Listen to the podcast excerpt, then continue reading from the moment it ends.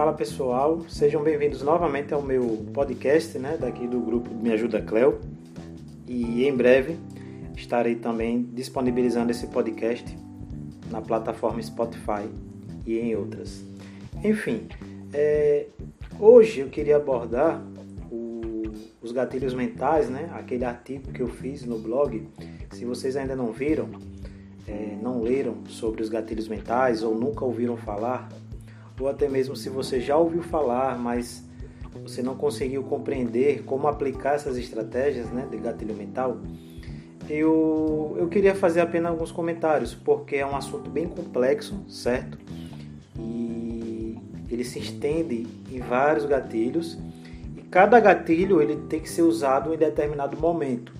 Existe um momento para você usar, usar o gatilho mental. E quando você ganha experiência, quando você já está aplicando algumas estratégias de marketing digital, você acaba que utilizando gatilhos mentais sem ao menos você perceber, né? Tem muitas pessoas que que ao abrir um negócio, digamos que do ramo de da culinária, né, da gastronomia, ela sempre lança uma promoção na semana, ela lança um combo, né?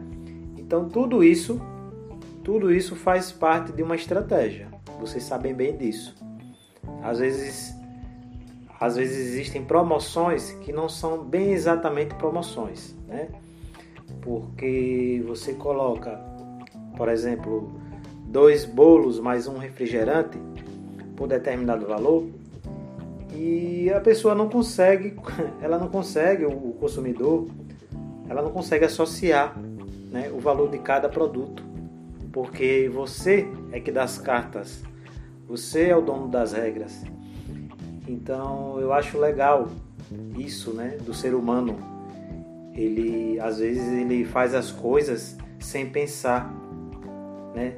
Então por isso que o gatilho mental, os gatilhos mentais, eles são tão importantes para uma estratégia, principalmente quando você faz com com como é que eu posso dizer? De maneira correta, certo? No momento adequado. E outro detalhe, é, o gatilho mental, ele realmente ele tem que antes de ser aplicado, você independentemente do gatilho que você usar e em qual fase o seu consumidor estiver, né? Seja na fase de que ele ainda está conhecendo o seu produto, ele ainda está considerando comprar o seu produto. Mas não importa a fase, você tem que ser verdadeiro acima de tudo, né?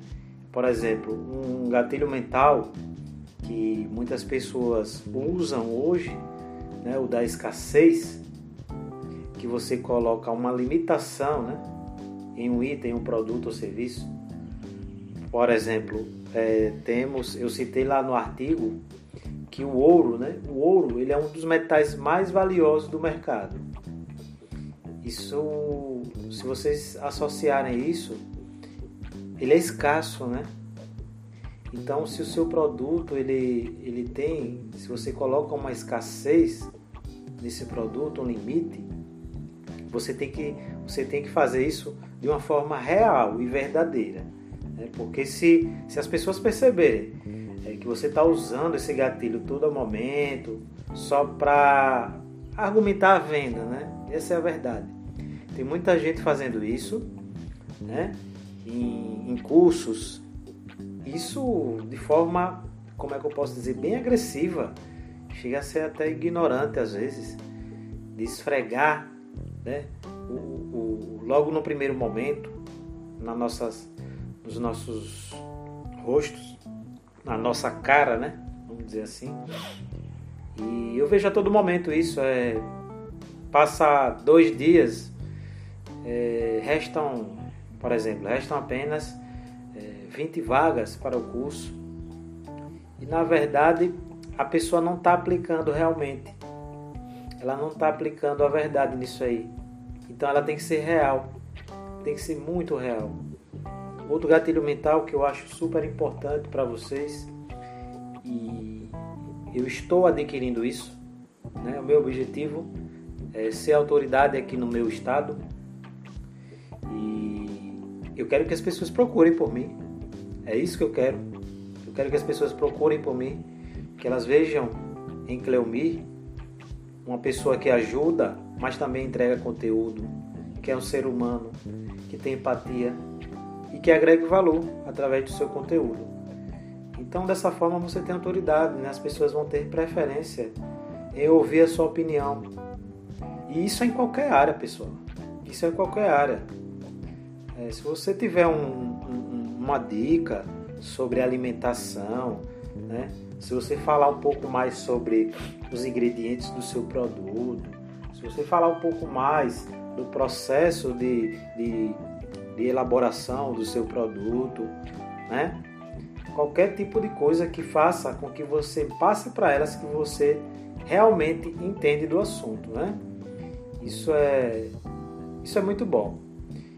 Também gosto do, do gatilho da reciprocidade né? e o da importância, que eles andam praticamente colados, em, mão dada, em mãos dadas, né? Porque o da reciprocidade é aquela questão de você é, é, quando as, as, pessoas né, elas fazem um favor, é, geralmente o ser humano, o bom ser humano, né, aquela pessoa boa, ela quer retribuir aquele favor. É a nossa tendência, é, é normal. Né? Então, geralmente vocês já percebem é, é, isso sendo utilizado no marketing, em uma estratégia de marketing. Por exemplo, é, faça um download de um e-book, né? baixe aqui nossa planilha, é, baixe aqui o nosso curso gratuito, tal, etc.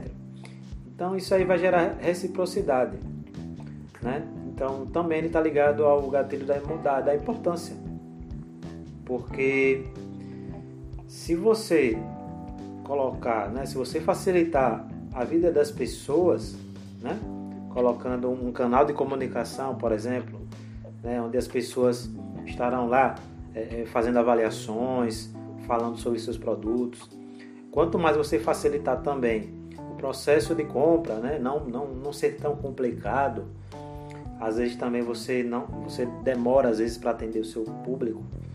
Isso é ruim, entendeu? Para a questão da importância, você tem que dar importância para eles. Muitos gatilhos também que eu gosto, outros gatilhos que eu gosto também é o da novidade, né? Todos nós gostamos de uma novidade, de um produto novo. Eu citei lá no, no artigo os casos da Microsoft, da Apple. A Apple todo ano, a todo momento, eu não sei nem, eu não, se, eu não, não tenho informação de, de, de quanto tempo ele leva para lançar um iPhone. Isso aí eu não tenho certeza porque eu não tenho um iPhone. Mas vocês veem que de um iPhone para o outro, do 9 para o 10, do 10 para o 11, não muda muita coisa. Mas as pessoas gostam de novidade. Né? Isso é muito legal. E outro gatilho que eu vou focar aqui é o da prova social, que a gente perceba que quando a gente sempre quer comprar alguma coisa, né, a gente tem aquela prática de estar pesquisando informações. Pelo menos eu. Eu sempre busco informações, eu sempre busco é, é, até mesmo as opiniões dos compradores, né, de pessoas reais, falando sobre a qualidade do serviço, né, às vezes até reclamações, como essa reclamação foi respondida. Nem sempre, é, quando eu vejo uma avaliação negativa, eu deixo de comprar, não. Eu preciso ver como a empresa ou a marca ela está tratando dessa reclamação. Porque o que, é que acontece? Às vezes temos medo de, de avaliações negativas e deletamos, ou até comentários mesmo, e deixamos até de responder e aí acaba deletando. Não, meu conselho é que você deixe.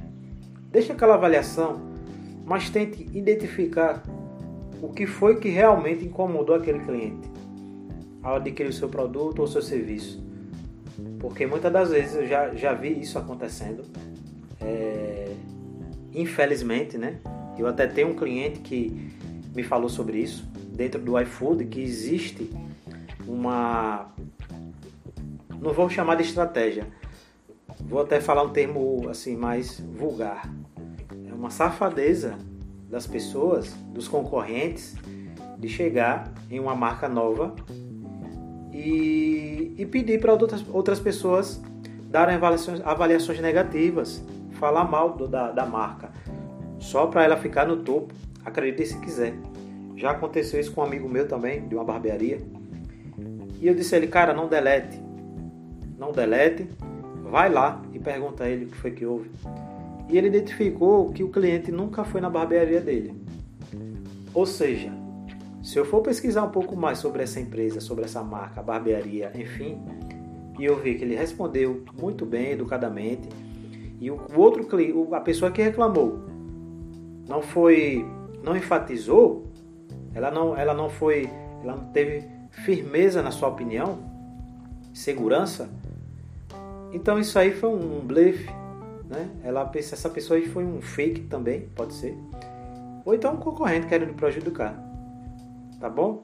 Então muito cuidado com isso. É, vocês podem usar isso, certo? Ao favor de vocês mesmo quando houver reclamações, tente entender isso. E outro gatilho também que eu gosto, na verdade a maioria eu gosto, é porque, como eu falei, não tem como eu falar sobre todos, vai ficar muito extenso, mas um que é muito especial na época que, nessa era que vivemos, né, de redes sociais, que é o storytelling, é o gatilho mental número 13, lá no meu artigo. Que nada mais é, pessoal, que você contar histórias ah, Cleo, mas é. Que tipo de história? É fantasias? É, é invenções? Não. É, todos nós temos. Eu acredito que todos nós, nós, nós fazemos, nós criamos é, a nossa própria história, né? Nosso, nosso próprio destino também. A gente. Cada dia a gente tem uma história diferente para contar, uma, uma coisa que a gente pode compartilhar com os outros entendeu? Claro que você não vai ser blogueiro, você não vai ser influenciador digital, mas quanto mais humano você for e demonstrar às pessoas que você acerta, que você erra, que você ganha, que você perde, né? esse gatilho ele se torna muito poderoso, porque elas vão, elas vão se basear nas emoções. Não esqueçam disso, as pessoas elas se baseiam nas emoções. Então, especialmente no, no, no, no nosso hábito né, de comprar, de estar sempre comprando alguma coisa, nós seres humanos, é, quando você conta uma história, quando você conversa com as pessoas, quando você compartilha algum momento especial, ou até mesmo uma decepção, ou algo do passado que lhe chamou a atenção, você ativa né, um, um, uma parte do cérebro que é associada à visão, o som e o paladar. As pessoas elas se sentem influenciadas. É exatamente por isso que tem muitos influenciadores aí se dando bem.